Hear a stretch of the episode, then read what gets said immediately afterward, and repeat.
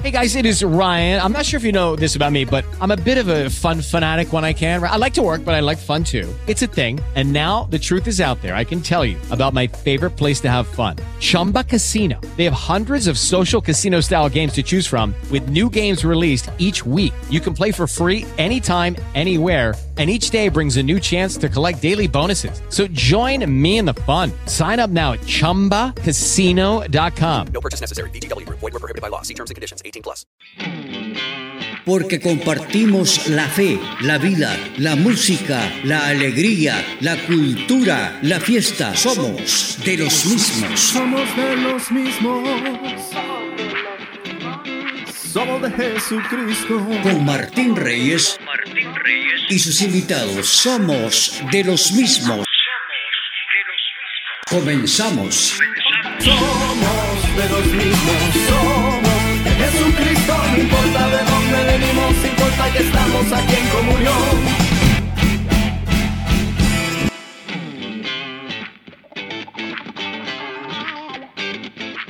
Somos de los mismos es un podcast que más que una entrevista es una conversación con nuestros invitados, en donde exploramos más allá de lo que vemos a simple vista en sus vidas. Vale la pena mencionar que los comentarios u opiniones aquí dichos son bajo responsabilidad de sus protagonistas. Bienvenidos.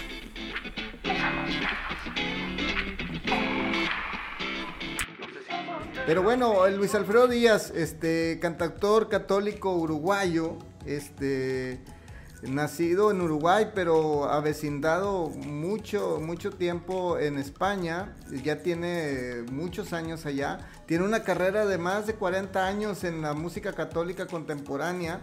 Y bueno, ha hecho este, mil cosas como producción, producción de cine, arte, diseño, no manches, es todo un estuche de, de monerías, mi querido Luis. Y, y bueno, hoy lo tenemos eh, en este día, vamos y todo. Este, mi querido Luis, ¿cómo has estado? ¿Cómo va la, la pandemia ya en, ¿cómo se llama? En España. ¿Cómo, ¿Cómo te ha tratado? A mí bien, sin ningún problema prácticamente, porque también salgo poco de casa. Fíjate que la próxima semana será mi primer viaje desde hace como dos meses y medio. Ujú. Que, que estuve en cuarentena, por cierto, en Paraguay, ¿sabes? Un mes entero. Sí, que claro. fue la última gira que hice. Me repatriaron de allá y ahora pues este voy a Barcelona la próxima semana, el primer viaje que hago después de muchísimos meses de estar en casa tranquilo. Pero no, la situación está muy mal aquí, ¿eh? Sí. Fíjate que después de haber prácticamente superado todo, Ujú. estamos otra vez como 5, 6 mil, 7 mil este, infectados diarios No manches. y, la, y el caso de muerte pues también alrededor de las 100 personas Wow. diarias. Ujú. Eh, o sea que la situación realmente se empeoró en relación a hace dos meses atrás. Y tal vez esto es porque la gente ha salido, se ha liberalizado un poco, han pensado que ya estaba todo tranquilo, Claro. se han quitado las máscaras, etcétera, etcétera. Y el resultado sí es lo que está pasando. Pues la verdad es que no sabemos qué es lo que va a pasar. Durante Oye, Luis, ¿y, meses y, y- años. ¿y a qué digamos, vas ¿no? a, a Barcelona de visita o, o vas este, a tocar? No, no, a tocar no. Pero voy para trabajos de producción. Ah, ok. Estoy en varios, estoy en varios proyectos allá. Fíjate que está, está, va a salir dentro de poco mi disco en catalán, totalmente en catalán, mis canciones de toda la vida. Es tan a prop meu, que te imaginas que es tan cerca de mí, es tan a prop meu. y se canta en catalán desde hace años. Entonces, en Sí. fíjate, yo he vivido 20 años en Barcelona, ¿eh? Claro. con toda nuestra familia, como Serrat y los niños. Sí. Y entonces este, muchas de mis canciones se tradujeron y se cantan allá, pero nunca se habían grabado bien. Entonces Ajá. ahora sí estamos en un proyecto de grabar, digamos, todas esas canciones en español, en catalán y este y, y- y otros proyectos más en los que estoy también metido. Oye Luis, pero no solamente en catalán se han cantado tus canciones, sino en otros idiomas. ¿En qué, en qué idioma tú crees que, que se, bueno, no sé si sea divertido o no, pero que, que tú digas, oye, qué raro se oye mi canción? ¿En qué idioma sería? ¿En chino? En japonés, ¿En japonés? sí. ¿Y, y si se Ajá. oye raro o qué onda? Te Sí, la- sí, sí, es, es raro, pero por otra parte, fíjate, em, es un idioma como muy limpio. Lo Ujú. comparas, por ejemplo, con el alemán, por ejemplo, que es un idioma como con más gutural, pero el idioma este, japonés, a mí me parece, es siendo un ignorante del idioma total, ¿no? Este, yo simplemente he estado ahí, se han traducido mis canciones, la Claro. gente canta mis canciones en Japón, pero este... Pero a mí me parece como un idioma muy, muy, muy original, muy limpio. Digo limpio, no sé si es la palabra más correcta eso. Oye, que este, y bueno, y, y qué, estás, qué, qué has estado haciendo? Yo les comentaba a nuestro, a nuestro público, pues que aparte de, de- de ser cantautor, hacer, este, bueno, este, músico, este, artista, eh, ¿qué estás haciendo? Yo he estado viendo que ahorita estás muy activo en tus redes sociales publicando canciones que, que la verdad no sé si las vayas a grabar en algún momento. La verdad son unos, se me hace que van a ser unos hitazos, ¿no? Pero eh, eh, no sé si las vayas a grabar o qué más está- has estado haciendo. Bueno, yo creo, Martín, que nece- necesitamos cambiar nuestro concepto de grabación, porque a lo mejor ya están grabadas. Pues sí. Este, mira, yo te, te voy a, te voy a ser muy sincero. A mí me ha costado muchísimo, muchísimo atreverme a hacer cosas más informales o cosas, digamos, menos, menos, menos prolijas y menos bien hechas. Yo recuerdo que hace 20, 30 años atrás, cuando alguna gente este, eh, grababa conciertos en vivo, yo jamás lo hacía. Porque yo sabía que para grabar en vivo se Claro. necesitaba pues, unos equipos increíbles, un- un- unos técnicos increíbles, o sea, un montón, una, una acústica del sitio buenísima. sí. Y entonces yo no, me- yo no quería nunca hacer esto porque era muy purista. ujú. Me, me pasar- pasaron como 20 años, yo me creo que me perdí como 20 años, o la gente se perdió como 20 años de que yo me atreviera a grabar así de forma informal, aunque no saliera todo el sonido también como tenía que salir, ¿no? Y luego me di cuenta que la gente lo que quería era captar la vivencia, Claro. y la, la qué sé yo, la, la, la- la cercanía, la naturalidad. Eso le importaba más a lo mejor que la cosa de un estudio, que está muy bien. Ujú. Pero hoy en día ya se han llegado a hacer tales, tales cosas que uno ni siquiera lo, uno no necesita ni saber cantar para cantar bien. Pues sí. Porque po- te pueden poner el autotune y tú cantas bien aunque cantes Ujú. mal. Así que ya todo es tan artificial que la gente vuelve otra vez al deseo de algo natural, algo espontáneo. Y yo me he atrevido, por ejemplo, en estos últimos meses, desde que he estado en Paraguay, por ejemplo, cuando la y se cerró, prácticamente ya no pude seguir Claro. haciendo giras ni nada, me he atrevido a subir canciones sencillamente grabadas y el mismo día. Ese es otro, Sí. otro de los grandes pecados que he cometido. Yo jamás en mi vida componía una canción y se la daba al público hasta que pasaban meses, incluso años enteros, en que yo la revisaba y la volvía a repasar y pasaban meses y la volvía a escuchar otra vez para estar seguro de lo que estaba haciendo. Yo a estas alturas de la vida las estoy grabando en el mismo día que las he compuesto y ahí se sube y ahí la sabe la gente. Está bien. O sea que un cambio totalmente de paradigma. Sí, pero fíjate, así ha sido tu vida, ¿no? De cambios y cambios. El otro día estaba escuchando una entrevista que me hiciste favor de enviarme de, de un amigo puertorriqueño. Yo no sé si él Ah. es católico o no, pero me pareció súper chida su manera. De hecho, de ahí salió este, el tema de este, de cómo se llama, de hacer este tipo de entrevistas. Y me llamó mucho la atención un- una cosa que nunca me habías comentado en la vida. Estoy molesto. Ah, no te creas. Ah, sí. Oye, porque te preguntó este momentos impactantes de tu vida. De hecho, tengo esa pregunta, momentos ¿qué, qué momentos han impactado tu vida? Pero haz de cuenta, contaste una de que estabas, creo que en, en Uruguay y que, y que te detuvieron. O sea, te detuvieron por cantar este pues canciones normales, eso- comunes es- Mm, Eso, está- eh, Martín, eso está colgado en mi página web, que yo cuento toda esa anécdota. Está Sí. en mi página web, está colgado. Así que si tú te visitas la página web y ves anécdotas, ahí yo cuento una de esas anécdotas. Sí. Pero bueno, ya lo sabes, ¿qué quieres que te la vuelva a repetir? Sí, hombre, para que se la sepan nuestro público, porque la verdad se me hizo muy interesante cuando hoy día, deci- o sea, no sé, aquí en México, por decir, este, pues vemos que no hay, que decimos, no, es que no hay persecución religiosa, que no hay esto, que no hay lo otro, pero como en otros países, pues a veces no, no te dejan cantar. Pero eso en qué año fue? Eso sí, no. En, en finales de los 70. Ah, ok. Y ya, pero ya tenías un rato tocando, ¿no? Unos, a unos Sí. añitos. Por supuesto, sí, sí, sí. Ya tenía. Fueron los años, unos años, digamos, de... Yo vivía en España en aquel momento Sí. y fueron años, digamos, de, de grandes conflictos en toda Latinoamérica, en Chile, en Argentina, en Uruguay. este, habían grandes problemas políticos, dictaduras militares, etcétera, Claro. etcétera.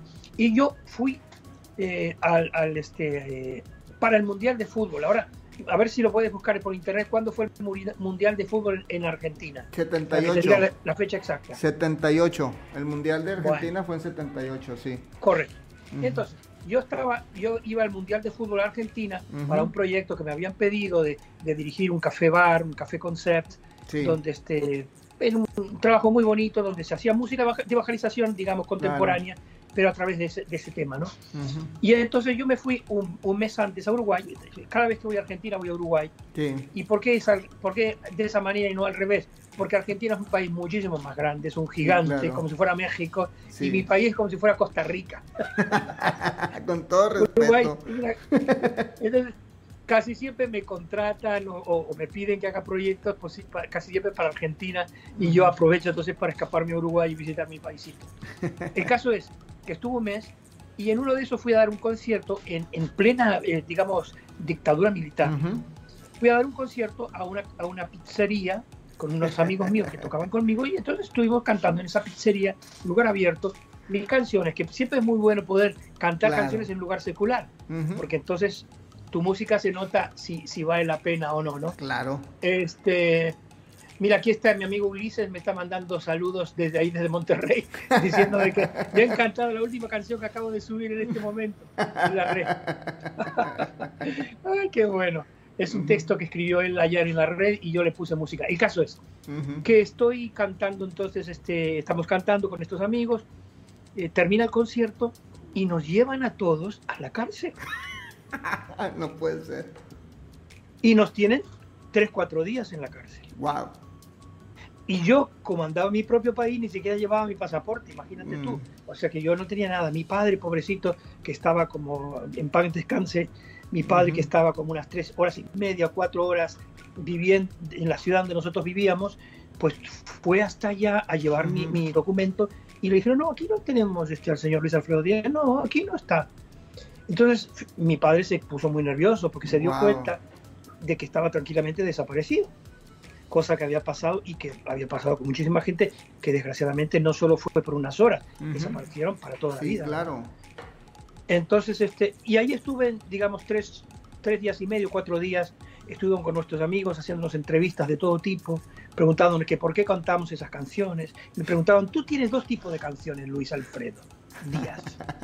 Unas que son muy bonitas, con las que no tengo ningún problema, tan cerca de mí que hasta lo puedo tocar. Yo no soy nada y del polvo nací. Estas canciones nos gustan mucho. Siga cantando usted esas canciones. Pero luego, usted tiene otro tipo de canciones como Baja Dios de las nubes, llévalo a la fábrica donde trabaja y no sé qué. Dice, y usted, por, por-". y entonces me dijo esa frase: ¿por qué diablos tenés que meter a Dios en estas cosas?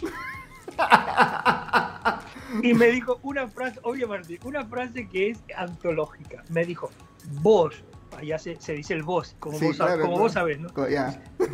Vos cantale a Dios y chao. Está buena esa, ¿no? Vos, Vos cantale a, vos, canta- adiós, adiós. y chao. Y chao. Es decir, y no te preocupes nada más. Wow. Y yo, yo creo que nadie me había dado una- un, un estudio espiritual, una, una dirección espiritual tan precisa de lo que tenemos que hacer como cristianos, ¿verdad? Sí. Nosotros no podemos cantarle a Dios y chao. No. Si, no- si nuestra música no está llena de la realidad de la vida, de los Ujú. lamentos, de las necesidades, de nuestras denuncias, inclusive ante cosas que están mal hechas, yo me parece que nuestra cruz no es vertical y horizontal. Exacto. Tiene que tener la vertical, pero tiene que también ta- tener la horizontal, que es la realidad del mundo, todo esto en nuestra música. Bueno, estuvimos ahí, finalmente nos soltaron, porque la verdad es que ninguno de nosotros estábamos haciendo nada. Yo en aquel momento estaba viviendo en comunidad, Ujú. en una comunidad que yo era además el responsable de la comunidad, y me preguntaban, ¿y usted eh, vive en comunidad, verdad? Sí, sí. Es decir, que usted es comunista, porque si es comunitario. No Yo manches. no había manera de explicarle de que los, cristianos también habían vivido en comunidad y no Era comunista. comunista. en fin, pues este, salimos así, pero mira, yo te voy a decir la verdad, Martín. Yo durante los siguientes 6, 7 años Ey, quedé con un trauma muy grande. de Cada vez que veía policía o un militar, mi, mi psiquis automáticamente se ponía tensa. Wow. Me costó muchos años hasta que yo pude lograr salir de aquello.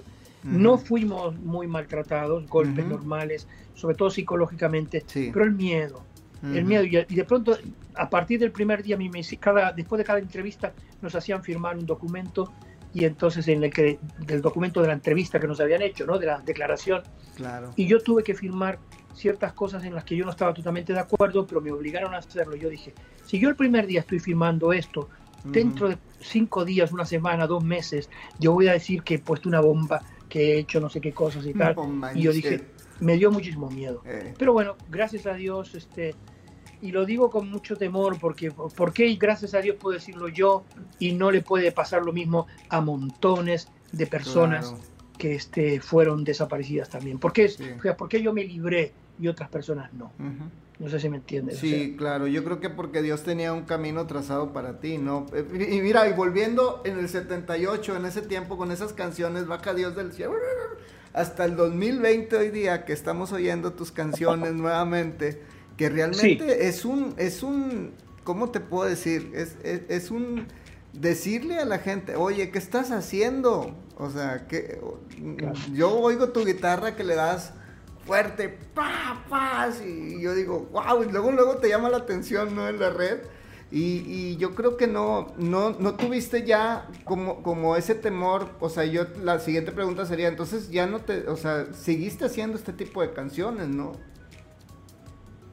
Sí, claro.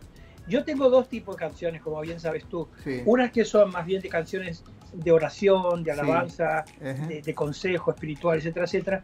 Y otras canciones que son más bien este, de compromiso social, Sí. de desafío, ¿verdad? Entonces, ese- entre esas dos cosas siempre me he movido. ¿no? Así es. Sí, y entonces, este, pues por, por eso podemos ver, este, me gusta también mucho, este, ¿cómo Un se tal, un, eh, perdona, mientras estamos sí. en vivo, un tal Guerrero me está mandando una- un saludo y, y agradeciéndome por la canción. ¿Conoces a un tal Guerrero tú por ahí? ¿Padre Guerrero o qué? Sí, sí. Está bien. Oye, le mandamos saludos al padre Juan José Manuel Guerrero. Hoy, hoy este, somos de lo mismo, está en vivo. Por lo regular tenemos una, una hora de, de- de entrevista, no sé cuánto se nos vaya a alargar, pero eh, Dios, Dios dirá. Pero aquí estamos súper a gustos. Aquí te mandan saludos, fíjate, saludos desde Honduras. Bendiciones Ah. a Luis Alfredo. Soy un cantautor salvadoreño que vive en Honduras y tengo la dicha de haber compartido contigo en la vigilia antes de la colonización de San Oscar Romero en Ah, Roma. Claro que sí. Mateo. Guzmán, Mateo Guzmán, amigo. Este, bueno, pues este, ahí pude conocer él una mezcla de esos dos tipos de canciones que tú estás diciendo ahorita, del espiritual Exacto, y de, de- de Monseñor Romero. Es que también este, nos ha tocado una época no difícil, sino como de testimonial de gente. Si, si, si yo creo que si uno es creyente, tiene que tener ese compromiso también social, ¿no, Luis? No, no que si es creyente. Si una persona es una persona humana, Claro. si es un eh, alma sí, sí. espiritual que ya está en el purgatorio o en el cielo, donde sea que esté, entonces no, no necesita encarnarse. Claro. Pero si es una persona encarnada, todo lo humano es importante, ¿verdad? Claro. Todo lo humano me importa. Y yo pienso que nosotros como, como católicos todavía más. Claro. Porque este, nosotros tenemos toda una, una doctrina social de la iglesia que es doctrina de iglesia, Claro. que nos, impide, nos, eh, nos, nos invita nos- a, implicarnos en la vida social, política, etcétera, etcétera, ¿verdad? Tal vez otras iglesias no lo tienen, Claro. pero nosotros no tenemos excusa, ¿eh? En este sentido, este, ¿qué, cómo, tú, ¿a ti qué te hace ser más humano? Tú que has viajado a muchas partes del mundo y que has visto muchas cosas, pero que, a- ¿habrá algo que realmente te mueva así para hacerte sentir más humano? Para, para agarrar y encarnar todo eso y luego soltarlo en arte. ¿Qué te hace más humano? Yo pienso que lo que hay que ser humano es que hay que ser sensible. Ok. Uno tiene que estar abierto, con los ojos abiertos, con el corazón abierto, ¿verdad? Ujú. Tienes que ver. Porque si quieres no miras, ¿eh? Claro. Tú puedes viajar por todo el mundo y solamente ves las cosas bonitas, las cosas hermosas, nadie te- nada te llama la atención. Claro. Pero este, yo siempre recuerdo eh, a los niños que van caminando por la calle y de pronto van co- con el papá caminando de la mano y el niño se queda mirando el suelo y se agacha y el padre le tira la mano porque quiere que siga caminando y el niño dice, no, mira, y acaba de ver una hormiguita. Sí. Entonces el niño tiene la capacidad de ver esa hormiguita y para él es un mundo. Y se queda ahí mirando esa hormiguita como camina, como lo que fuera y tal. El papá puede haber pisado perfectamente 20 hormigas y no se dio cuenta, ¿no? Sí. Entonces yo creo que nosotros como creyentes, como creyentes tenemos que tener la capacidad de abrir nuestros ojos y ver sobre todo las realidades sufrientes. Así nuestros es. hermanos que, que pasan dificultades, las injusticias que hay en la vida. Todas estas cosas necesitamos desde la fe ser capaces de verlas, anunciarlas, producir, eh, eh, incluso denunciarlas en muchos casos, ¿verdad? Y entonces, si tú me preguntas qué es lo que me hace más humano, pues es ese identificarme como cristiano con esas realidades que hay alrededor mío, ¿no? Algunas de ellas son cosas bonitas, hermosas, las, las alegrías de la vida, ¿verdad? Las cosas bonitas que hay de la vida, pero muchas veces son cosas dolorosas. ¿no? Claro. Este, ah, tengo más saludos. Catequista Xochitl del refugio de Mexicali, Baja California, aquí en México. Saludos a Luis Alfredo. Me tocó trabajar con él cantando en el musical de Testigos en Mexicali por allá del año del terremoto. Quedé enamoradísima Oh. de los santos. Bendiciones a mí. Y René Gaspar, un amigo mutuo y saludos de Mexicali, amigos. Dios los siga bendiciendo. Muy gratos recuerdos de Luis Alfredo Díaz Britos. Un abrazo.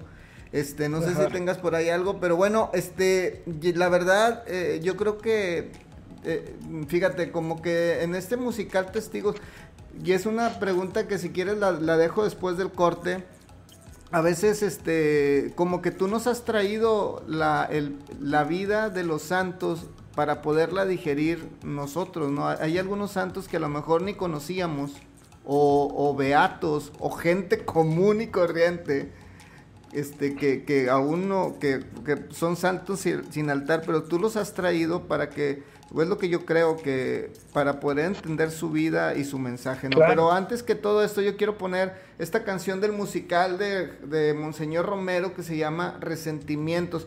Toda, todo el musical es basado de las homilías, ¿verdad, mi querido Luis? Sí, ¿Cómo, cómo los, los lograste? ¿Las recopilaste, las escuchaste y luego después las escribiste y luego descartaste? ¿Cómo le hiciste o qué onda? Eh, la verdad es que yo estuve escribiendo, yo a Romero desde siempre me ha gustado, desde, desde, que, no era, desde que no era famoso, Claro. digamos. Incluso desde que tenía mala fama. Ah, ok. Vamos a decirlo de esa manera. Este, Monseñor Rosas, que Sí. es el, el cardenal este, de, de- del Salvador, Sí. eh, hace añares, añares, nos encontramos en Estados Unidos en, en una gira, en- coinc- coincidimos en un mismo lugar, que él Ujú. tenía que hacer una charla, yo tenía que cantar, Sí. y nos conocimos ahí. Y entonces me dijo, Luis, qué bonito las canciones que haces de Monseñor Romero. Yo estoy, dice, estoy encargado, digamos, de, de, de- la, de la canonización y de, y Ujú. de la- y de proponer, digamos, esa Claro. canonización.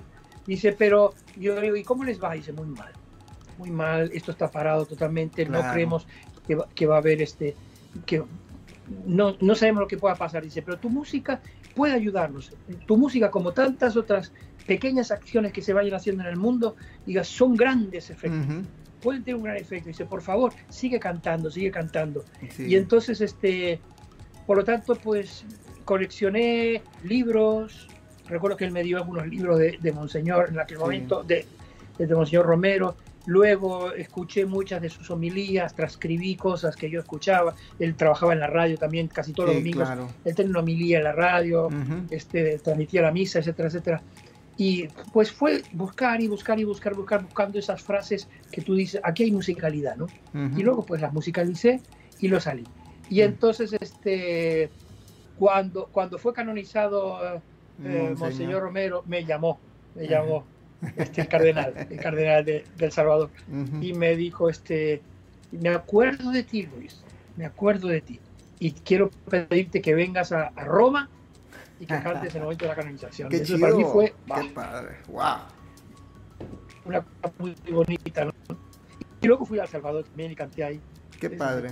De ahí Pues- es donde estuve con estos amigos que está diciendo este chico que te estaba mandando un saludo. Sí, ¿no? Mateo Ahí coincidimos Guzmán. con ellos, que ellos estaban también allá en- Ujú. en la canonización.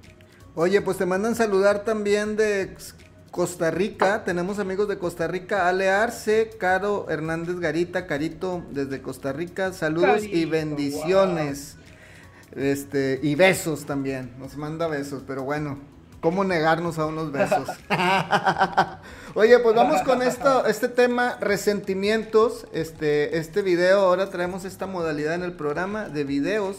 Este, y entonces para que lo vean y lo escuchen, el canal de YouTube de Luis Alfredo es Luis Alfredo Díaz Britos.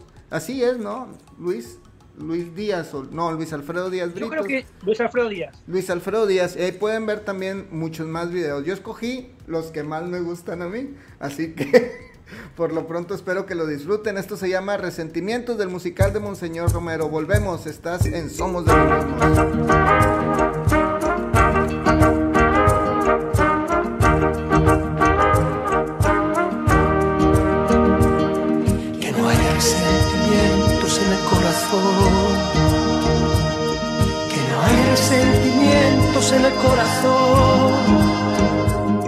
que no haya resentimientos en el corazón, que no haya resentimientos en el corazón. Yo comprendo que es duro perdonar después de tantos atropellos. Y sin embargo esta es la palabra del Evangelio. Yo comprendo que es duro perdonar después de tantos atropellos. Y sin embargo esta es la palabra del Evangelio. Que no haya resentimientos en el corazón. Que no haya resentimientos en el corazón que no haya resentimientos en el corazón, que no haya resentimientos en el corazón. Amad a vuestros enemigos, haced el bien a los que os odian y persiguen. Sed perfectos como vuestro Padre Celestial, que hace llover su lluvia iluminar con su sol los campos de los buenos y de los malos, a iluminar con su sol los campos de los buenos y de los malos. Que no haya resentimientos en el corazón. Corazón. Que no haya resentimientos en el corazón. Que no haya resentimientos en el corazón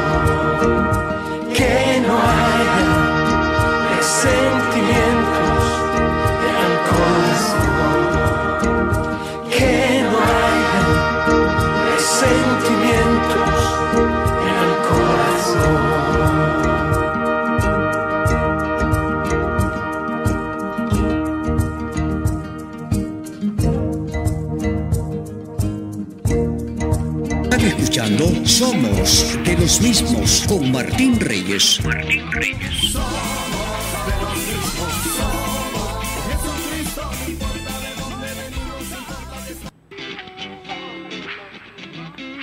Continuamos con Somos de los mismos con Martín Reyes desde Monterrey, México.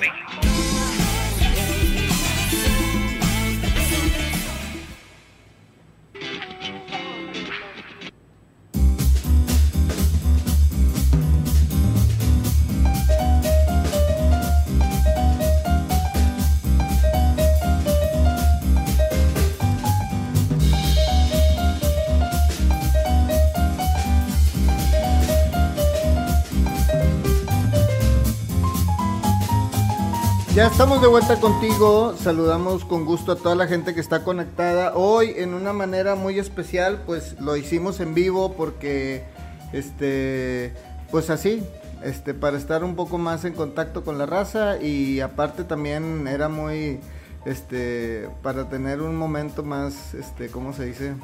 Pues no sé, pues para pasarla mejor. Eh, Allá en, en España son las 8 de la noche con 32 minutos. Hagan de cuenta que lo hicimos en España porque este programa por lo regular lo pasamos los viernes a las 8. Muy bien. Oye, mi querido Luis, ¿qué te gusta? ¿Qué, qué canción te hubiera gustado componer este a ti que no compusiste? Que dices, no, hombre, esta lo hubiera compuesto. Cualquiera, secu- secular o la que sea. Este, no sé. ¿Qué canción Mira, te hubiera gustado? Por ejemplo, este, yo, por ejemplo, una canción de León Gieco que se llama Solo le pido a Dios, wow. yo creo que esa podría haberla compuesto yo. Porque es suficientemente básica la canción, Claro. ¿verdad? Ujú, Sí. Pero este, tiene mucho sentimiento también, ¿verdad? Y es muy básica, o sea que tampoco es como dijeras tú, es que esto es una cosa increíblemente. Pero a veces componer cosas básicas y sencillas eh, no es fácil. No, claro. O sea, yo Es siempre lo tengo como un gran desafío para mí, hacer cosas muy básicas, muy sencillas, pero que sean hermosas y que no sean simplistas, ¿verdad? Claro. Pero yo hubiera esta canción me hubiera gustado haberla compuesto, solo le pido a Dios. Qué padre, ¿no? Y luego después, o sea, y se volvió un boom. eh, Ese, eh, de hecho, León Gieco es uno de mis, fíjate, es, es uno de mis cantantes seculares favoritos. Y me llama mucho la atención también ese aspecto de denuncia, ¿no? ¿Tú, tú crees que el, el hecho de, de componer así como compone él o como compones tú es porque ya viviste una experiencia de eso? Este, No. Aunque, ¿No? No, no. Vamos, tú puedes haber, tú puedes haber vivido situaciones, digamos, conflictivas o no, pero no necesariamente, ¿no? Claro. Este, pero mm, lo que sí es importante es que haya una coherencia entre lo que compones y luego cómo vives. Eso sí. Claro. porque este, si no hay coherencia en el estilo de vida, también es un poco cuento, ¿no? Claro. Entonces, es peligrosísimo estar hablando de temas, y con los sistemas espirituales lo mismo. Sí. a mí me va. Yo, yo muchas veces, con toda esta ol- ola de música de adoración y alabanza que tenemos en los últimos años, digamos, eh, yo que tuve la suerte de grabar el primer disco carismático, el primer disco Sí. pentecostal que se hizo hace 50 años, Ajá. ¿eh? que fue el, el Ven Espíritu Santo. O sea que en ese sentido no puedo quejarme. O sea, yo in- inicié una ola de cosas, ¿no? Sí. Que me tocó a mí. ¿Por qué? Pues porque me tocó a mí. Puede haberle tocado a otra persona, pero bueno, me tocó Ujú. a mí este ser el primero que grabó esto. Los, lo- lo- los- eh, la editorial San Pablo en España Sí. estaba buscando a alguien que supiera canciones carismáticas y este Ujú. tipo. Y, este, y yo, como había tenido una experiencia dentro del mundo pentecostal, porque mis padres habían entrado a a hacer una experiencia pentecostal cuando yo era pequeñito, entonces yo conocí todo ese mundillo y pude, pude este, com- tener una idea de lo, que, de lo que ellos estaban buscando. ¿no? El caso es Claro. que ahora cuando yo sigo ahora con la nueva ola que hay, digamos, los Ujú. últimos años, 20 años, qué sé yo, Sí. desde Hilson para aquí, que como una, Sí, una sí, especie de- sí. la última de la última de la última renovación. Ujú.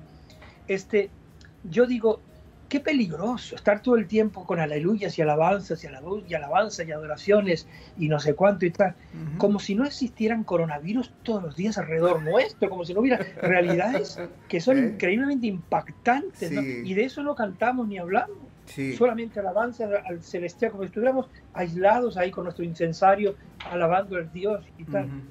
Digo, no sé, me parece. Alguien puede ser especialista en música litúrgica, hacer música solo para la liturgia, lo puedo entender. Claro. Este, otro puede ser especialista solo en música de alabanza, bueno, también lo puedo entender. Pero que todo el mundo, todo el mundo de pronto se vuelva así, no lo entiendo. Sí, No está. sé, es- Sí, e- es complicado. Yo, bueno, el otro día le preguntaba también en este programa a Blanca Sánchez, una cantautora, le decía eso, que qué opinaba acerca, o sea, o yo- más bien yo le decía, porque ella también tiene muchas canciones así de un poco de denuncia del maltrato a las mujeres y eso. Y yo le preguntaba que si, eh, que, que qué opinaba, que si le hacía más, fa- que si le hacía falta más este promoción este tipo de canciones, ¿no? De, y porque a veces la gente cuando ya oye algo así que abras o criticas de alguien, este luego luego ya le bajan o le cambian la canción. Pero yo creo que es importante también, la iglesia tiene que denunciar, Jesús denunciaba, ¿no? O sea, no sé. Pero claro, pero la, ma- la mayoría de nuestros hombres de iglesia fuertes lo hacen. Claro. la mayoría de nuestros escritores, tú piensas que los escritores este, católicos están escribiendo todo el tiempo este, cositas este, espiri- espirituosas. Sí, sí, sí, sí. La formación que reciben estos sacerdotes es en muchísimos campos, campos de la literatura, de la política, de la filosofía. No están todo el tiempo cosas, cuestiones de alabanza, de oración. Eso es propio del mundo pentecostal radical. Claro. Cuando tú ves a gente católica muy metidas en esta cosa, están copiando al mundo pentecostal, aunque no les guste. Aunque te vengan con el cuento de que hay solo música católica, solo ponemos música católica. Nah. El espíritu de eso es pentecostalismo, pentecostalismo rabioso copiado. o sea que me parece más ridículo todavía. Oye, y, en cuanto al ecumenismo, este, yo creo que el Papa Francisco, de hecho, o sea, el otro día estaba platicando con Carlos Ivane y este Fernando Moser, que por cierto te manda saludos aquí en el, en la, ¿cómo se llama? Y, platicábamos de acerca de que, de que, el Papa era muy abierto con, con la gente de, de, otras religiones. Incluso tenían varios apostolados que trabajaban juntos y se unían, ¿no?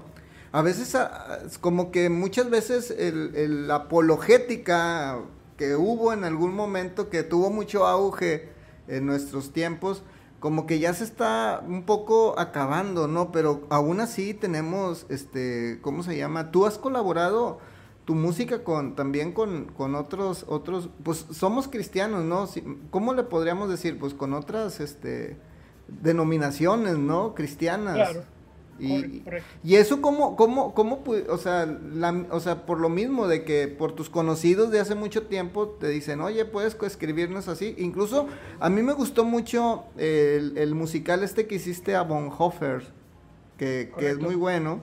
Y que, y que de alguna manera también nos da la idea de que también nuestros hermanos estos este, de otras denominaciones ya están de alguna manera aceptando que necesitan también a, como no, no, no podríamos decir santos, ¿no? Pero que necesitan gente también que como que, no sé, a, quien venerar o no sé, no sé qué opinas de eso, ¿no?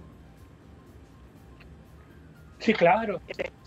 Lo que es que lo que conocemos de la música evangélica es un tipo de música específica, ¿verdad? Claro. La mayoría de ellas está más relacionado con el mundo de la alabanza, alabanza y adoración. Sí. Digamos, hay pocas personas como Jesús Adrián, por ejemplo, que hace música más de más social, más de compromiso, de tal forma que alguna gente en forma de piropo dice, parece más católico que evangélico, como le pasa a Marcos, a Marcos Vidal, lo mismo también dice, a Marquitos Vidal dice, parece que son más cantantes católicos que, evangélicos por el hecho de que hablan de temas sociales, de temas humanos, etcétera, etcétera, ¿no?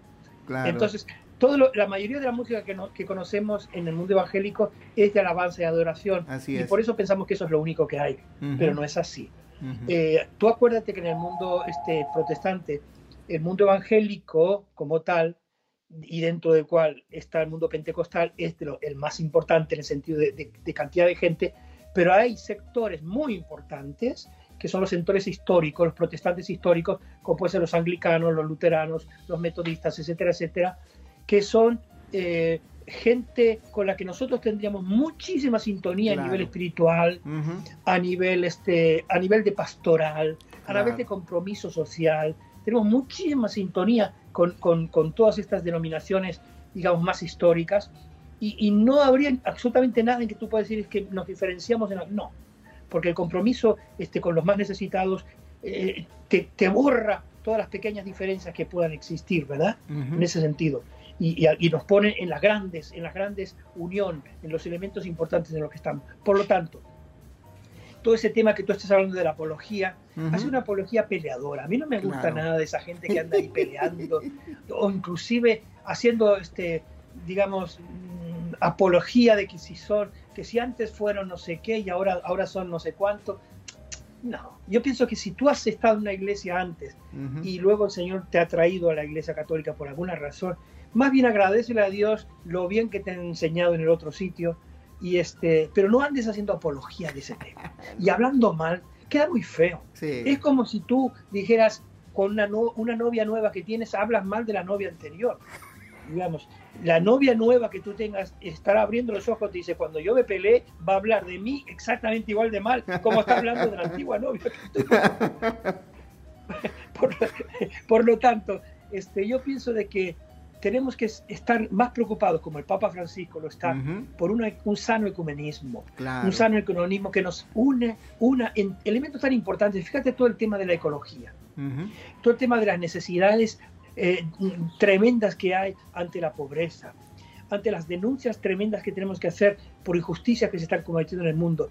Con esto podemos entrar en sintonía no solamente con cristianos, Así podemos es. entrar con otras religiones, incluso con gente que no es creyente, Así es. para luchar por un mundo mejor, por un mundo más justo, etcétera, etcétera. Todo eso es tan bueno y positivo este, que, que, que, que no necesitamos ser solamente trabajar con nuestro propio equipo y con nuestro propio club para sentirnos en sintonía para hacer estas cosas. Es mi opinión. Sí, qué, qué bueno. Ah, te- tenemos saludos, dice Mario Calderón de Costa Rica. Martín y Luis los conocí ambos en el mismo evento aquí en Costa Rica. Luis Alfredo conoció mi trabajo en vitralismo, o sea, en... Ah, ¿Te acuerdas? ¿Te acuerdas de, Lo ubico muy bien, Sí, Mario. bien. Este Jorge Gutiérrez, el pelón, desde, desde El Paso, Texas. Mi querido Jorge, te damos el pésame por tu hermana que pues falleció. Bueno, lo sentimos mucho. Saludos hasta El Paso de Cristo Rey Radio. Un saludo a toda la banda de Cristo Rey Radio que nos escucha también por allá. Eva Isabel López manda saludos también. Graciela y Efren Cepeda. Ahorita que hablamos del vi- vi- vitralismo, me, me parece muy, muy chido lo que estás haciendo en, en cuanto a arte este, contemporáneo o no sé cómo se le podría decir, abstracto. Este, pero tú ya tienes mucho tiempo en eso, ¿no, Luis? Haciendo este arte y haciendo video. Sí. O sea, yo he sido, yo he sido antes pintor que músico, ¿eh? Claro. Acuérdate de este tema. Y de hecho mi formación es más bien dentro del mundo de la pintura que de la música. Ujú. Este, pero yo luego dejé la carrera de la música para dedicarme más a la evangelización y me era más fácil, de alguna manera, utilizar la música. Es muy feo decir esa palabra, utilizar la música, porque la verdad es que no, te- no Sí. utilizar ninguna cosa para la evangelización, sino más bien son instrumentos, ¿verdad? Que, que el Señor pone en nuestras manos y que nos ayudan para, para poder evangelizar. Pero nada Así de es. utilizar ese elemento para poder hacer lo otro. Esa, esa mediación es un poquito fea. Pero bueno, eh, sí, y, y en- he estado muchísimos años sin pintar y volví a pintar hace como unos 3, 4 años, he vuelto otra vez a la pintura y ahora sí este, lo voy haciendo con mucha más tranquilidad. Oye, ¿qué vaso más gigantesco tienes? ¿Sí viste? Wow, eso es un termo como, como un termo para tomar Pero, mate. pero pues no es whisky. no, no, luego la- los de la, la vela perpetua me van a regañar por andar diciendo estos comentarios. No, no es agüita, pero sí está grande, es como medio litro, un poco más. Oye, este, ¿qué te gusta más, Luis? ¿La música o el arte? Así, háblame a lo pelón. ¿Qué te gusta más? ¿Qué te gusta más? Mi, y, eh, mi primer amor es la pintura. Ok. Mi primer amor es la, la- la- es la, este, la imagen como tal. Digamos. Y fíjate, a mí me gusta la música, pero te voy a decir, yo, si amo una cosa es producir. Ok. Y tú me dices, si una cosa que me gusta hacer es producir, descubrir un talento, como lo he hecho durante toda mi vida, este, verle los puntos positivos que hay Ujú. en esas personas, las cosas negativas que hay que pulirlas y tal, y, este, y lanzarles y, y a- y acompañarles durante todo el tiempo que se pueda. ¿no? Ujú. A veces la gente, una vez que tú los has localizado y los has colocado en el sitio correcto, se olvidan de ti. Pues sí. Suele suceder. No solamente se, olvida- se olvidan de ti, sino que inclusive hasta hablan mal de ti. Pero bueno, Hasta te demandan. ¿eh? Hasta te demandan a veces. Ah, esa, te demandan a, la- a dónde te demanden, ¿no?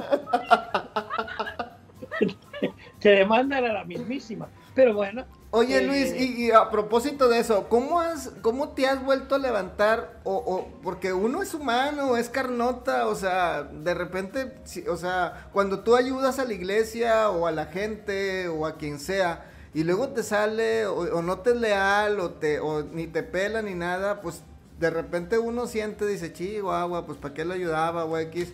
Y pues te tienes que levantar de eso, ¿no? Este, no sé, ¿cómo le haces tú para otra vez? Porque yo veo que siempre tú te levantas y no pasó nada.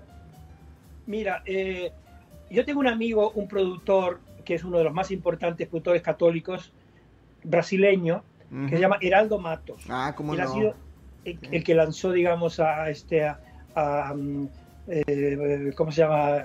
Esto de la Rosa de Sarón. Sí, sí, sí, cómo no. Ajá. Entonces, Heraldo me dijo una vez, un- me dijo una cosa muy importante. Me dijo, Luis, si tú no tienes por lo menos dos o tres demandas, no eres un productor serio. Y yo digo, pero ¿cómo? ¿Cómo se?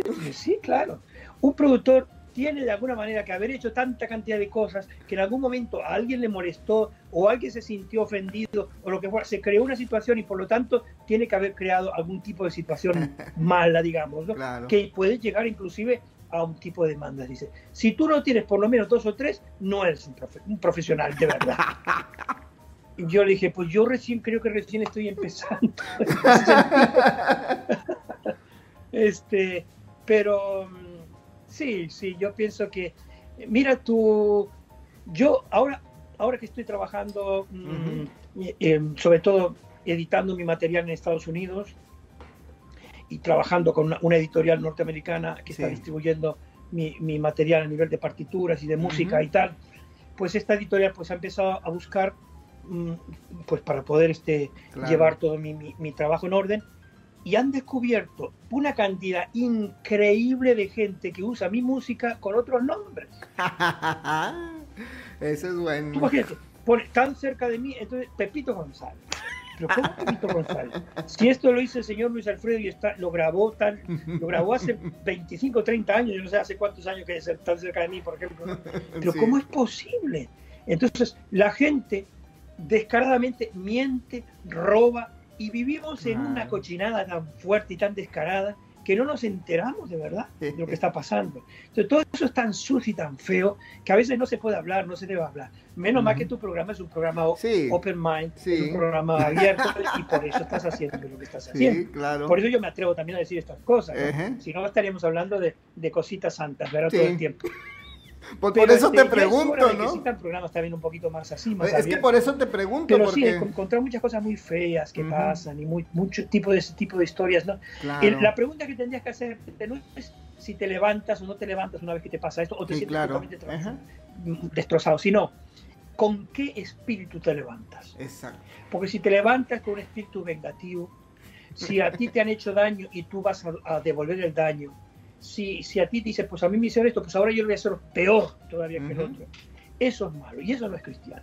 Sí. Entonces yo pienso que lo importante no es tanto como aguantar los golpes, segundo, eh, levantarse después de que te han hecho, sino tener un espíritu sano, tener un espíritu agradable, un espíritu bon- bueno, bondadoso, seguir haciendo el bien aunque no te hayan devuelto las cosas con bien. Yo pienso que eso es lo más complicado y eso es lo que yo toda mi vida he intentado hacer y más o menos voy sobreviviendo.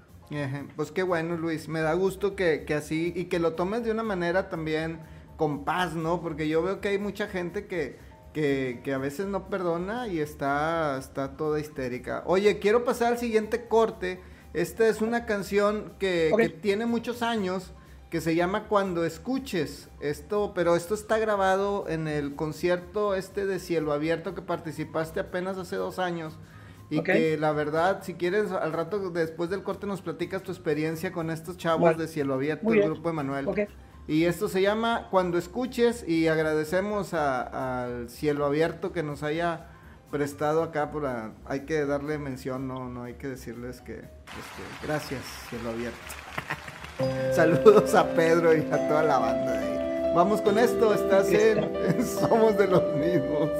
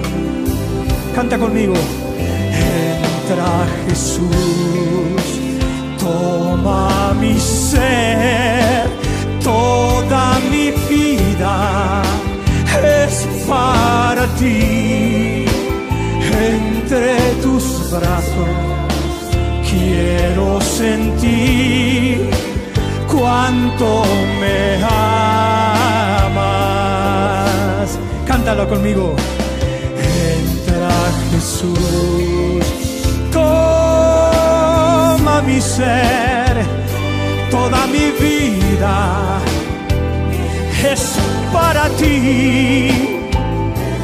Entre tus brazos quiero sentir cuánto me amas.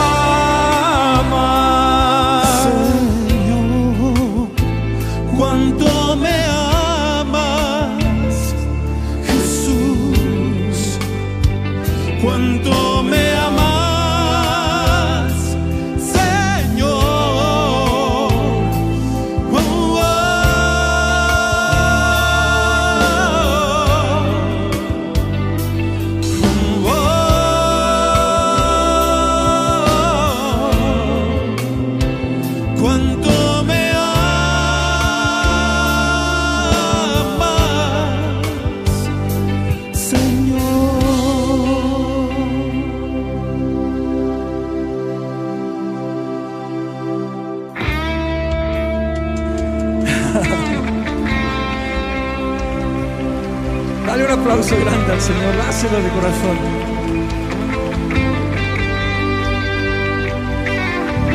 Esta noche puede ser inolvidable, el comienzo de una nueva vida con el Señor.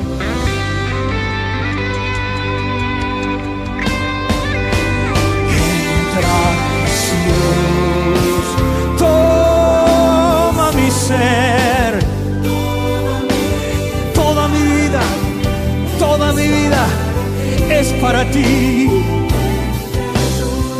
Entre tus brazos quiero sentir cuánto me amas.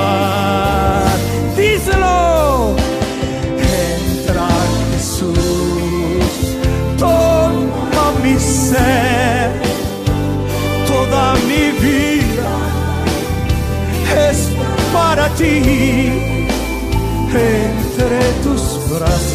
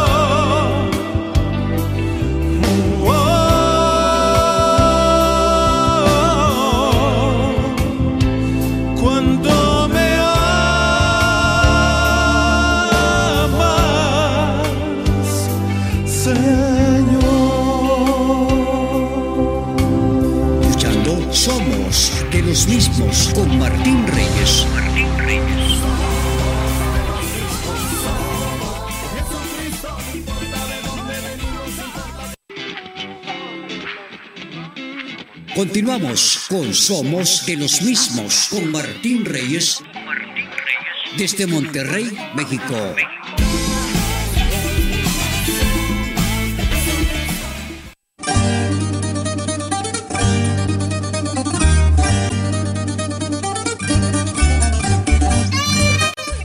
Ya estamos de vuelta contigo. Saludo con gusto a toda la gente que se está reportando por Facebook Live. Es la primera vez que lo hacemos en Facebook Live Live, o sea, en live. Siempre lo grabamos y lo tenemos, pero hoy de una manera muy especial lo quisimos hacer así. para platicar un poco. Y esta es la última parte, ya casi estamos por terminar la entrevista. Mi querido Luis, ¿estás leyendo algo ahorita? ¿Un libro? ¿Estás viendo alguna serie o, o una película? No sé, o, o solamente estás pintando y componiendo. No estoy viendo, no estoy viendo nada. Este, creo que lo último que fui, que vi, y eso hace meses y meses entero, fue la, la primera y segunda temporada de La Casa de Papel, Ah, ok. por el hecho de que fue, de fue- fuera hecho por este eh, actores es- españoles, algunos Ya. de ellos, no todos, pero y entonces algunas de las actrices han estudiado en la escuela donde está estudiando mi hija en Ah, Barcelona, órale. Carlota Ujú. y entonces este pues también había una cierta una no sé una cierta complicidad por el hecho de, de, de- de ver este cómo, cómo habían salido esos actores de la misma escuela donde está estudiando mi hija Claro. teatro y este pero no no yo miro muy poco televisión. Claro. eh, estoy todo el tiempo más trabajando en el mundo de, de- de- de las cosas de las cosas que yo estoy produciendo la música y tal intento no distraerme demasiado. Ah, a veces como este, mirando no- noticias un ratito pero no no no demasiado.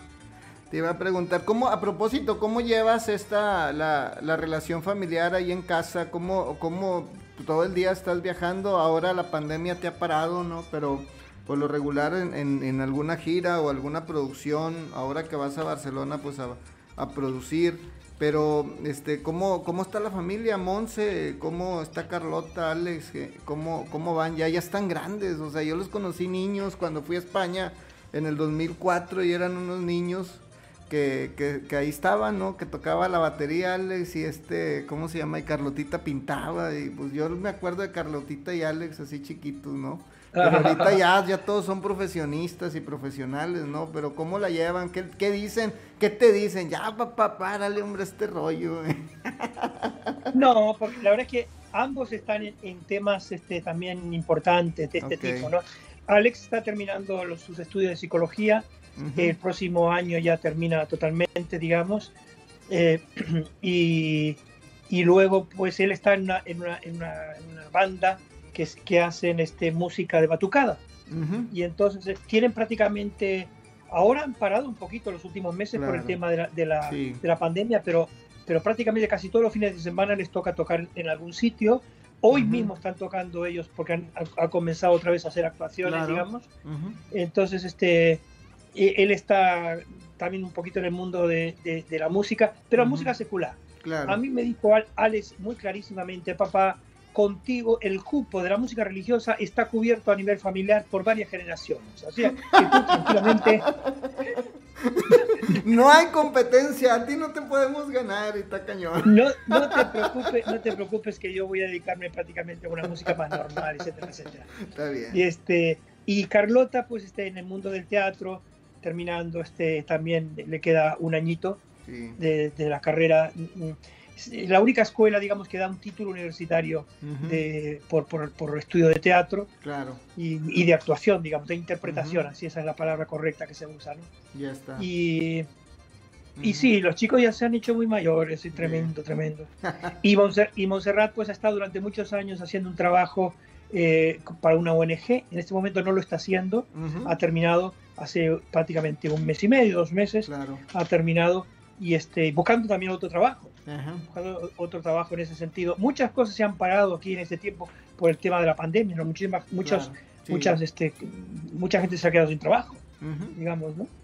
Sí, por lo y, este, mismo. y ¿no? ella estaba haciendo un trabajo muy bonito con una ONG para acogida de, de emigrantes Ujú. y gente perseguida por razones políticas, sociales Wow. o, o del, del tipo que fuera, digamos, o religiosas, ¿verdad?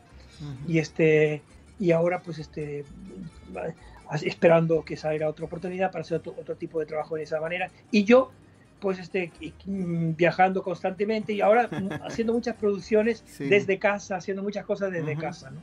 ¿Has estado, ¿Has estado produciendo o para alguien más? O sea, aparte de para ti, no, o no, no ha habido nadie así, así, algún cantante o artista, incluso no secular. Te, te hago una pregunta, ¿me ves muy oscuro? ¿Quieres que encienda la luz? Sí, si quieres, si, si puedes encender la luz, estaría fabuloso, porque sí, sí te ves un poco oscurillo. Ándele. Es que ya oscureció en España, ya van a ser, Sí. ya van a ser cinco, no, ya tenemos la hora casi, ¿no? ¿Qué horas son? Son las nueve ya. Son las nueve la con noche. dos, ya casi estamos por terminar, Luis. Ah, te comentaba que si estabas produciendo para alguien en especial hoy día, o, o no. Mira, mucha de la música que yo estoy subiendo, mm, sí que estoy haciendo varias producciones, sí. Ah, ok. Pero por, por decirte un ejemplo clarísimo, gente que tú puedas saber. Por ejemplo, yo subí el otro día una canción a internet de las que estoy componiendo cada día. sí, A veces compongo una canción o a veces dos y la Sí. subo. Increíble, ¿no? sí. Entonces, este, mm, eh, compuse una canción. Entonces, mm, mm, me llamó Carlitos Abregu de, de, de, de, eh, la gente de- del Banuel Sí. y me dice, este, Luis, queremos grabar esta canción. Perfecto. Pues grabar. Está bien. Entonces, sí, sí, sí. Esa canción les ha gustado mucho y, bueno, y con esa, pero me ha pasado con varias otras que estamos subiendo yo en los últimos tiempos, Qué ¿verdad? bueno. Y bueno, que es muy bonito, ¿no? Que la, que la gente la descubre, la, la conoce ahí y, ya inmediatamente te ofrecen poder grabarla, ¿no? Así es. Mi querido Luis, pues este ya casi terminamos el día de hoy. Tiene saludos, siguen Reinaldo García Fie, Brenda Fierro, este Maximiliano Ma- Van Rap. O sea, Es gente que no, que no está. Cirilo Neri Torres. Ah, le mando un saludo a mi ahijado Sebastián Arellano, que también está. Dice Mario Villatoro, te manda saludos desde Maryland, desde Washington, amigo común también. Dice que, que te va a hacer unas demandas para que seas ya mejor productor. Ah, más profesional. Te va a demandar. Ah, bueno, Leo, pues gracias, compadre, pero no, no creo que de esos queremos. Es, te iba a preguntar, eh, finalmente, que te iba a hacer un jueguito siempre que te hago de las palabras, pero es que ya las tenemos bien, ya, ya las tenemos bien este, cantadas, que ya este, me vas a contestar lo mismo y como que no va al caso. Mejor te quisiera preguntar otra cosa más, más interesante eh, en este sentido. Eh, yo, yo sé que a veces, el otro día estaba platicando con Fernando Moser y yo le decía que, que ya no, ya le puse cantautor porque, la, o sea, porque ya no le pongo cantautor católico porque también ese, ese es un sentido, ¿no? Es, es mi sentir también. El hecho de que, de que tenemos que abrirnos al, al mundo, o sea, así como como cantautores, no tanto darnos una etiqueta, ¿no? Y a veces es como decir que nosotros, ay, no, no puedes hacer esto porque eres católico y eso, ¿no? O sea, como lo ha hecho Juan Luis Guerra, o como lo ha hecho Emanuel, o como lo ha hecho Yuri en su momento, que son gente que son cristianas y que, que son, o sea, pues que son cantantes y ya, ¿no? Este, yo creo que no sé qué consejo le podrías dar a la, a la gente que va empezando en este sentido, ¿no? Sí, yo- tú sabes que yo no, esas etiquetas no me gusta nada. Ajá. No solamente ser cantante católico, pintor católico, jugador de fútbol católico, panadero católico, eso es, es increíblemente ridículo. Yo no sé, o sea, Claro. yo puedo entender que uno diga, este es un músico litúrgico, bien, puedo entender Ok. porque toca en la misa, ¿vale? Ujú. compone música para la misa, de acuerdo, o para actos litúrgicos, bien, por lo tanto es litúrgico, bien. Pero inclusive, si eres litur- músico litúrgico, mucha de tu música se podrá emplear en otras iglesias que son litúrgicas, aunque no sean católicas, Claro. porque como tú sabes, Ujú. los anglicanos, los luteranos tienen un canto de entrada, tienen un Kyrie eleison, tienen un gloria, tienen un aleluya, Sí. exactamente igual que nosotros. Exacto. Entonces, este, y es ridículo ese de ponerse ese, ese, ese título, me parece a mí exageradamente ridículo. No Ujú. debería ser así. Y mm, lo mismo con la música, la música católica, nada. Yo pienso que otra cosa es si fuera música litúrgica, puedo- hasta ahí pues, más o menos puedo entenderlo. Pero si no, no. Yo pienso que es mucho más saludable hablar de la música, que resulta que el autor es católico. Bueno, Así es. podría ser budista, muy bien. Podría ser astemio, muy bien, perfecto. Pero lo importante es lo- el material que hace, eso es lo importante, yo pienso, es mi opinión. Sí. Fíjate que este ahorita me estoy acordando cuando tocamos en la Universidad de Costa Rica, la Universidad Tecnológica, ahí cuando el, el David, el último David que hicimos, que, que hicimos juntos ahí. Y me acordé porque realmente era, o sea, cómo la gente no se acercaba, a pesar de que Costa Rica es un país católico que, o sea, ¿cómo se, cómo dicen? Que oficialmente es católico, pero pues ha- había sí, chavos sí, que según esto, ah, la verdad, bueno, yo creo, no sé, yo no vivo allá, yo vivo aquí en México. Pero haz de cuenta que, que, la gente se fue acercando, pero yo me acuerdo que teníamos un auditorio más o menos, era grande, pero no, había como cinco personas, ¿no? Que eran, yo creo que la de los grupos de jóvenes de ahí. Pero teníamos un público que estaba arriba de los edificios y nos estaba escuchando, ¿no? Yo creo que fue la primera vez que yo toqué ante un público que no era no católico y de ahí pues se me entró el gusanito, dije, oye, es que esto se puede hacer mejor así, ¿no? Es, yo creo que en este sentido, y yo guardo muy un grato recuerdo de eso, porque la verdad, o sea, cuando tú les hablaste, les hablabas realmente de la vida, de, de las cosas, y, y, yo creo que eso es lo que nos falta un poco más eh, eh, a nosotros, ¿no? Sí, sí, sí. Yo pienso que nuestro discurso tiene que ser un discurso muy amplio. No podemos este, dedicarnos solamente a hacer, hablar de cosas espirituales. Yo digo espirituosas, porque para, para, dar un poquito que sea un poquito más cómica la expresión. No, yo pienso que nosotros tenemos que hablar de todo. Es que Jesucristo era así, es que la Biblia también está llena de todo tipo de temas. Si tú miras este eh, Jesucristo hablando en parábolas, hablando de, claro. de, de realidades de todos los días, o sea, no sé esa manía de hacer un, una reunión de alabanza y adoración delante de gente que se supone que no es creyente. Sí. O sea, no entiendo qué, qué, qué, carajo es eso. O sea, yo pienso que nosotros tenemos que uh -huh. cantar canciones que hablen de elementos y cosas que la gente se pueda sentir identificado, hablar sí. de la vida, hablar de la realidad, hablar de este, de, del mundo, hablar de las preocupaciones de la gente y desde esa óptica cristiana nuestra, que somos nosotros los, los, los autores, desde ahí dar una, una, visión de la vida, pero no necesariamente hacer proselitismo barato. Claro. Eso nosotros como católicos no. Yo puedo entenderlo en ciertos ambientes pentecostales fundamentalistas evangélicos, sí, uh -huh. porque ese es su, su, su target. Claro. Pero cuando tú ves a católicos haciendo eso, repito lo que dije antes, están imitando a los evangélicos fundamentalistas. Así es. Eso no es católico. Uh -huh. Ese fanatismo no es católico. Nosotros tenemos una visión mucho más abierta ante la, de la vida, una visión mucho más, más integradora, más complementaria. Nosotros no vamos atacando a nadie, al contrario. Me parece que lo nuestro es dar una palabra de esperanza. Hoy en día se necesita dar una palabra de esperanza, de confianza, de solidaridad, de compromiso, etcétera, etcétera. Y para esto no hay necesidad de dividirse de nadie. Así es. Ni decirte tú allá, yo aquí. No, al contrario, uh -huh. intentar juntarnos, intentar eh, eh, poner elementos de, de conexión, etcétera, etcétera.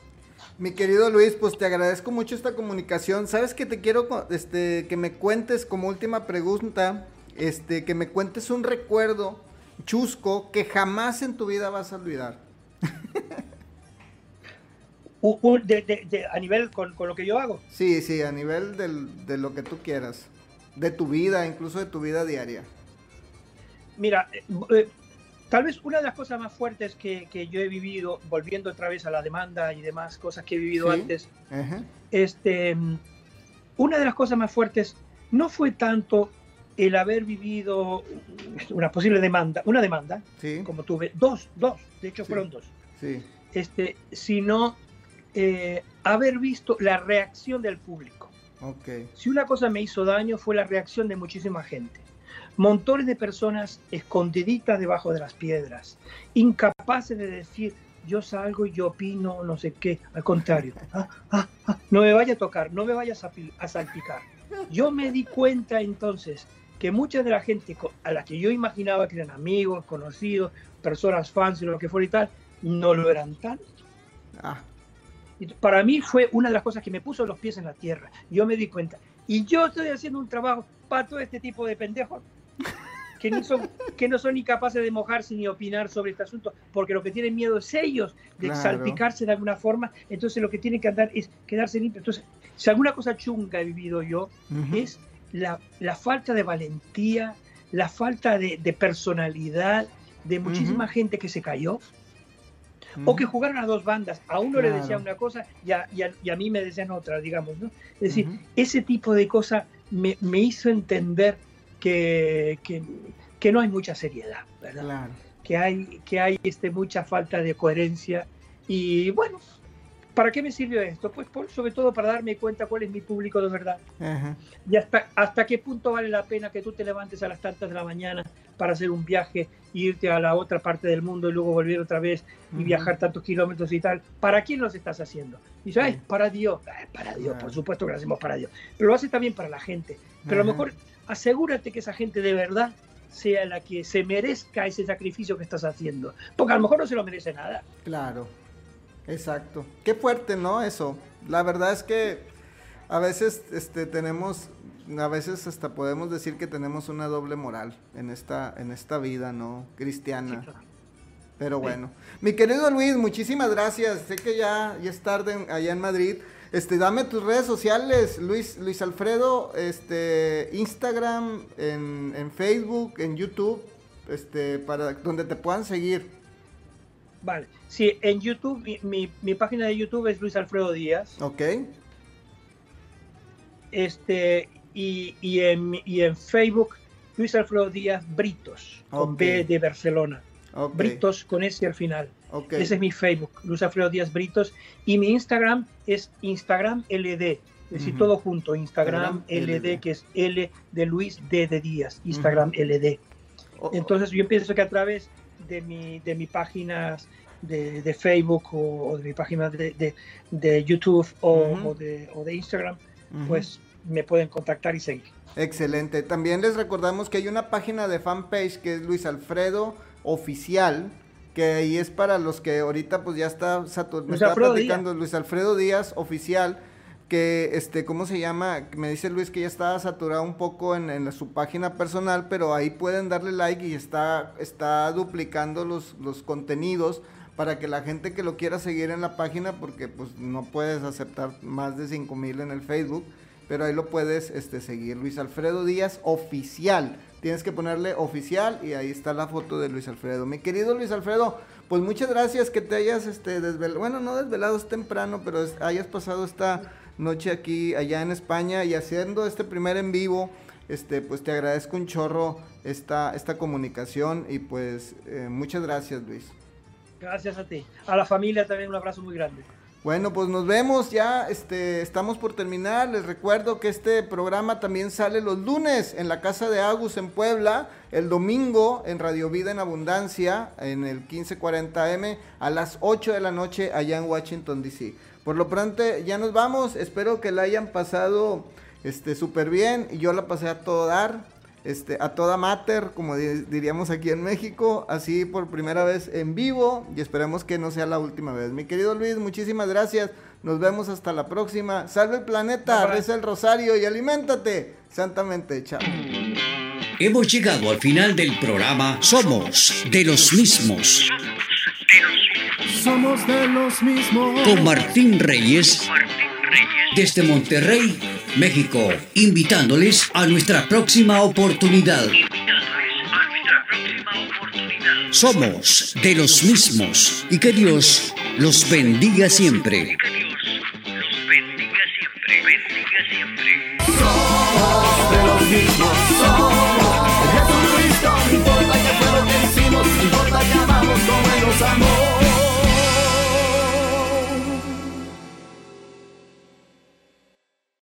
Step into the world of power, loyalty, and luck. I'm gonna make him an offer he can't refuse. With family, cannolis, and spins mean everything. now, you wanna get mixed up in the family business. Introducing The Godfather at ChumbaCasino.com. Test your luck in the shadowy world of The Godfather slot. Someday, I will call upon you to do a service for me. Play The Godfather now at ChumbaCasino.com. Welcome to the family. VGW Group. No purchase necessary. Void where prohibited by law. See terms and conditions. 18 plus.